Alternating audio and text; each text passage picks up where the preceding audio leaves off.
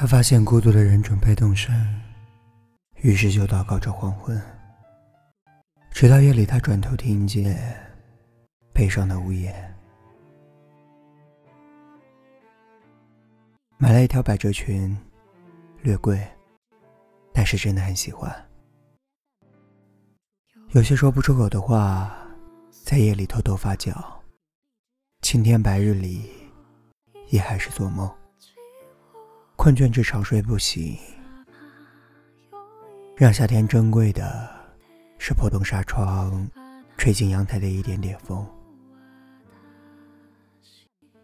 怀抱西瓜的季节，大雨从不如约而至的季节，心里揣着个人。忐忐忑忑的走在路上，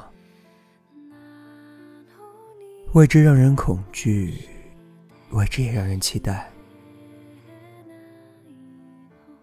每个月去图书馆还一次书，借一次书，一个人去。天气有时晴朗，有时阴，沉沉默默，有点迂腐，惜字如金。连续几次做梦，都有梦到你。没说，因为知道是幻觉。还有一次，梦到高中时期班主任语重心长的训斥我，说我不好好学习，说我该珍惜时间。醒来后，有点惘然。走的路，身前身后都是风险。与崩溃贴身而过，心中有爱人，却从不说爱。做尽一切坏事，却还是个善良人。兜里揣着匕首走路，心房之门永远敞开。要去面对这样一个女主角，感觉有点写不出。我最近高兴时是真的高兴了。悲哀时，也是真的悲哀了。室友有一天把洗洁精当成蜂蜜倒进咖啡里，摇出一瓶子泡沫，我跟着笑了很长时间。也唱歌。早上没事的时候，去楼梯间里看书，没人就唱。小时候唱歌很好听，长大了却荒废了。小时候为人很善良，长大了也快要荒废了。看鲁迅先生的小说，现在觉得是好小说，一种缘分到了的顺其自然，开开心心，没有相见恨晚之感。以前遇见喜欢的人，恨不能把整颗心都掏出去。现在遇到喜欢的人，还是恨不能把整颗心都掏出去。坐很久的车，走很远的路，三个人去吃一尾鱼，去看一片海，各怀心事，谁也不和谁说。等天暗了，风也凉了，心绪就淡了，因为知道离别之日近在眼前。平淡日子里，也有了些平日里没有的珍惜。是一切不好的，把好的烘托出来。看很久远的诗，很多情绪感觉不到，就只是看而已。一个人被另一个人理解，真难。自己忍着，实在忍不住了要哭泣，再去借个肩膀。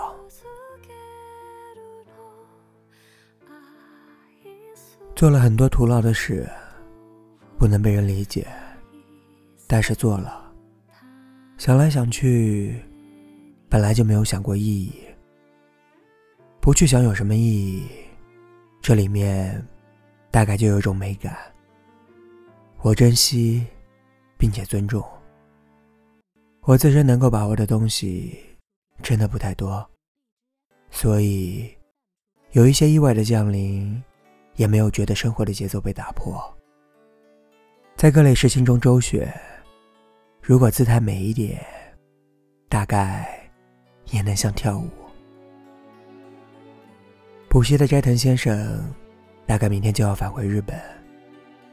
上周五结束了课程，拍了张照片留念，互相表示感谢。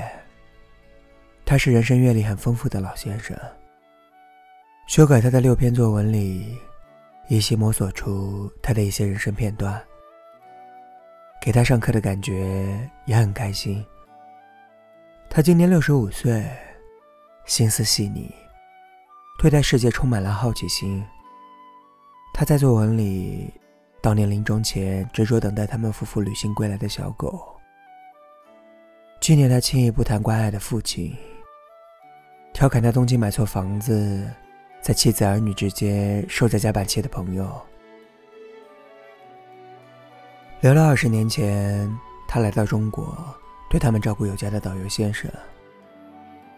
谈到中国式称谓，中国式过马路。他去湖边游玩，拍下当地妇女采摘的用塑料袋子装好的大袋桂花，指着照相机镜头，好奇地问我：“他要这个做什么？”有时候也会被他句子里的文法弄得哭笑不得。他身上大概有种很珍贵的品质，让我感觉尊敬。比如守时、克己、自律。帮他处理一点点旅行上的相关事情，他也会很郑重的表示感谢。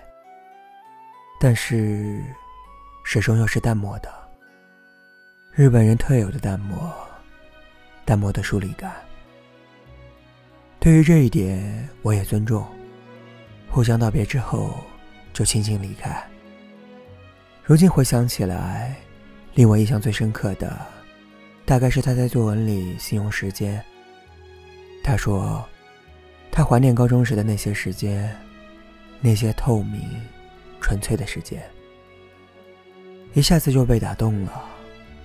已经很久，很久，没有人对我这样说了。梦到你，我一点也不想说。这件事，我倒是很有心思转告于你。如一场大雨，淋湿了整座山林中的松柏。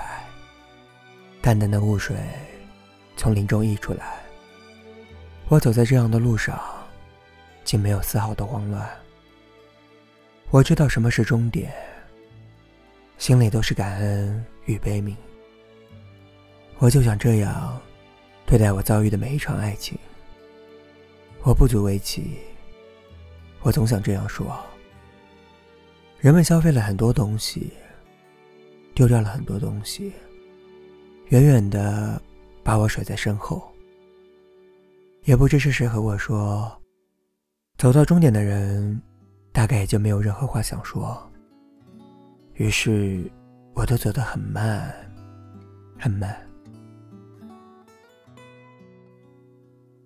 一个善良的女子，长发垂肩，她已跟随黄昏来临。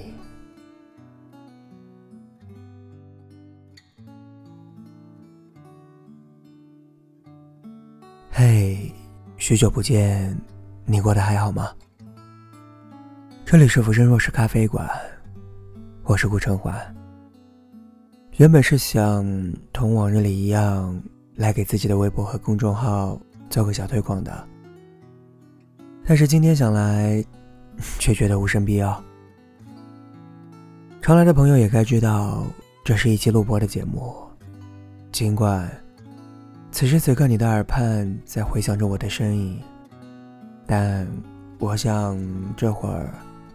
陈怀应该是穿行在万里的高空之上吧。即便正值深夜，但高空之上也有着迷蒙的微光。若是此刻在城市的你还醒着，抬头看天，也许能看到飞机机翼上的灯光。陈环在从上海飞往吉隆坡的航班上，开启了自己2018年的旅程。想到去年八月的时候，我从上海飞往苏雾，在马尼拉中转那一天，播出的也是被描写的给你，但具体是哪一封，我真的有些记不清了。一晃隔年，便是如此吧。在这样一个于我而言算是悠然假期的日子里，春花实在不知道该给你们播些什么，说些什么。零零碎碎、絮絮叨叨的我，跟北淼写给那个你的话语，还真的相像啊。陈管只想祝自己假期快乐，也希望听到这期节目的你能够过得快乐。祝你早安、午安、晚安。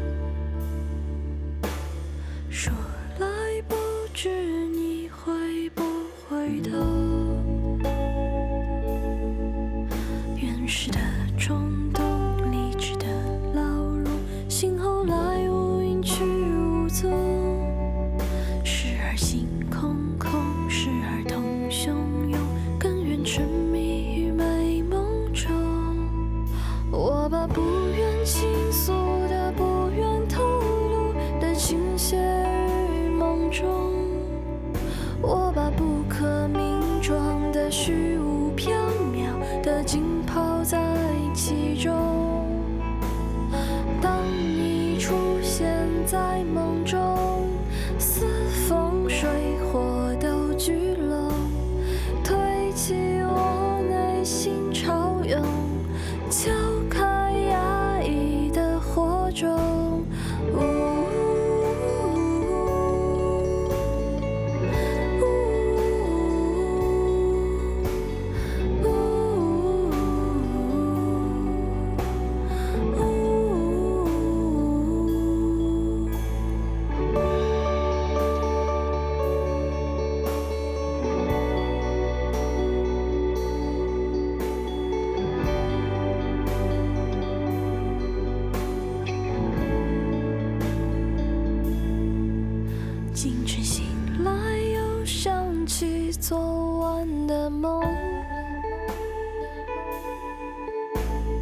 虚无缥缈的